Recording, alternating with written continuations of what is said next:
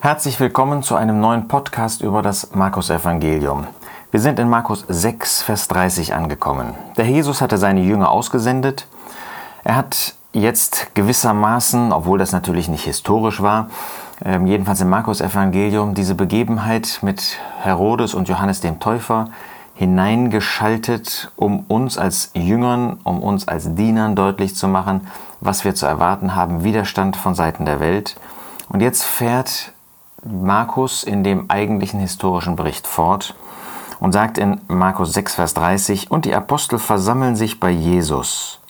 Und sie berichten ihm alles, was sie getan und was sie gelehrt hatten. Das heißt, sie haben ihren Auftrag treu ausgeführt, wirklich vorbildlich auch für uns. Sie haben das getan, genau das getan, was der Jesus ihnen gesagt hat. Und sie kehren zu dem Herrn Jesus zurück. Wie wichtig auch für uns, wenn wir einen Dienst für den Herrn Jesus tun, und jeder von uns hat eine Aufgabe, jeder von uns, der an den Herrn Jesus glaubt, wird von ihm eingesetzt im Dienst, sei es im Verborgenen, sei es in der Öffentlichkeit, sei es einem Einzelnen gegenüber oder sei es vielen gegenüber. Und dann dürfen, ja dann sollen wir zu dem Herrn Jesus zurückkommen. Wenn wir eine Aufgabe wahrnehmen, können wir nicht ständig an den Herrn Jesus denken. Aber dann kommen wir nach dem Dienst zurück zu ihm, um mit ihm über das alles zu sprechen. Das haben die Jünger getan und wir sollen das auch tun. Das heißt, wir haben eine Aufgabe ausgeführt. Wenn möglich, denken wir während der Aufgabe an den Herrn Jesus, beten Stoßgebete zu ihm. Vorher haben wir zu ihm gebetet.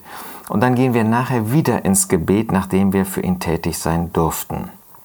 Sie sagen ihm alles, was sie gelehrt hatten. Ja, man könnte sagen, das war aber sehr selbstbewusst. Haben sie sich selbst in den Mittelpunkt gestellt?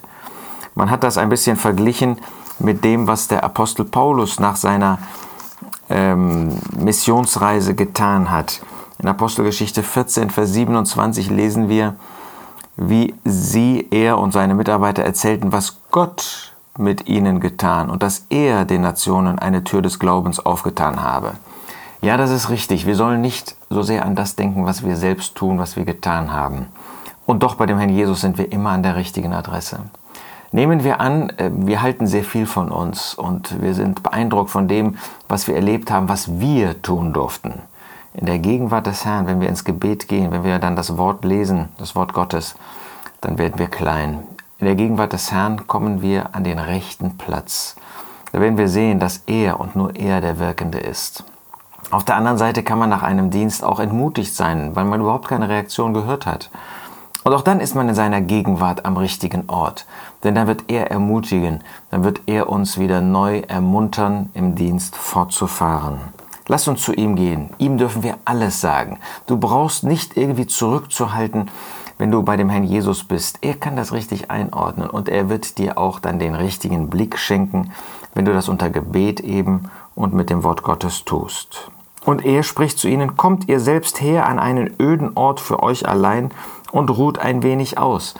Der Jesus hat offensichtlich gesehen, dass bei den Jüngern ähm, doch vielleicht ein bisschen ähm, Stress da gewesen ist, dass bei den Jüngern etwas vorhanden war aus dem Dienst, wo sie jetzt erst einmal zur Ruhe kommen sollten, wo sie nicht mehr auf sich selbst, auf ihren Dienst blicken sollten, sondern innerlich zur Ruhe kommen sollten. Das brauchen auch wir. Es gibt keinen Gläubigen, der ununterbrochen dienen könnte, der jedes Wochenende unterwegs äh, sein kann und im, Herrn, im Dienst für den Herrn tätig sein kann, der dann auch in der Woche noch diese und jene Aufträge alle ausführt.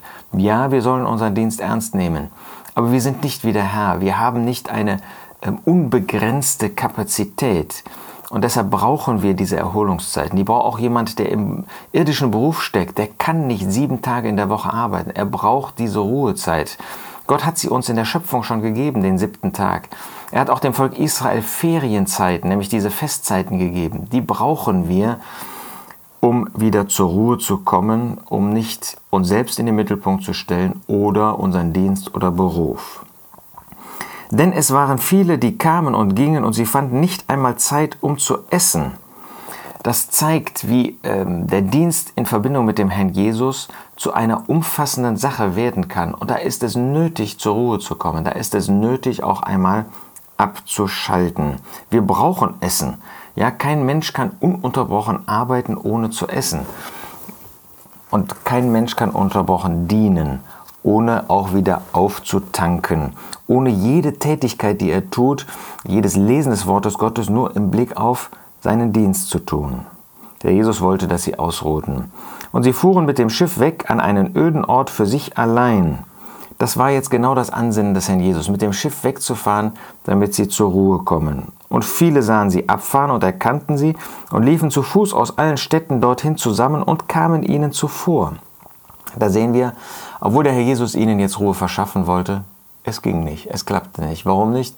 Weil die Menschen gesehen haben, dass der Herr Jesus da mit seinen Jüngern abfuhr und unterwegs war und sie ihm zuvorkamen. Hier sehen wir wieder, dass Markus uns zeigt, dass der Jesus immer wieder der Mittelpunkt ist, der Mittelpunkt wird. Er ist der Anziehungspunkt für diese Menschen. Das ist auch heute. Lasst uns die Menschen zu dem Herrn Jesus bringen. Lasst uns ihn zum Anziehungspunkt machen. Niemals uns. Wir wollen nie zu uns lenken. Wir wollen nie für uns werben. Weder im Internet noch in ähm, Live-Veranstaltungen. Immer soll es um den Herrn Jesus zu dem Herrn Jesus gehen. Und als er ausstieg, sah er eine große Volksmenge und er wurde innerlich bewegt über sie, weil sie wie Schafe waren, die keinen Hirten haben. Und er fing an, sie vieles zu lehren. Das finden wir schon hier, äh, diese Bemerkung mit einer Herde, Schafherde, die keinen Hirten haben, mehrfach im Alten Testament. Ja, der Herr Jesus hat dieses Volk gesehen als eine Herde. Und er sah, dass da keine wirkliche Hirten waren, dass die Pharisäer, die Schriftgelehrten, die Führer des Volkes Israel, dass sie keine Hirten waren. Denen ging es nur um sie selbst. Sie wollten nicht diese Herde zu dem Herrn Jesus führen, zu Gott führen, sondern sie wollten selbst groß sein. So waren sie ohne Führung. Und das ist ein Volk, das ohne Führung ist, das verfällt. Und dem Herrn Jesus war das nicht egal. Der Jesus hat diesen Menschen nicht deshalb geholfen, weil er groß sein wollte, sondern weil er ein Herz für sie hatte.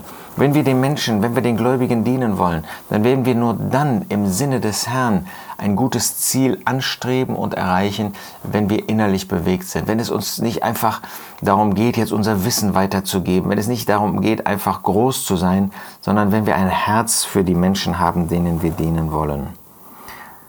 Ja, und dann finden wir die Begebenheit der Brotvermehrung. Dazu sage ich jetzt ähm, bei diesem Podcast nichts mehr. Das werden wir beim nächsten Mal dann, bei dem nächsten Post Podcast machen. Aber wenn wir das für uns mitnehmen können, ein Dienst für den Herrn, der bedarf auch der Ruhe, der inneren Ruhe. Ein Dienst für den Herrn bedarf eines Herzens für diese Menschen, für diese Gläubigen. Ein Dienst für den Herrn bedarf der Vorbereitung im Gebet der Gemeinschaft. Und ein Dienst für den Herrn bedarf der Nachbereitung im Gebet und mit dem Wort Gottes. Da können wir von den Jüngern lernen, da können wir von dem Herrn Jesus lernen, damit auch unser Dienst gesegnet ist.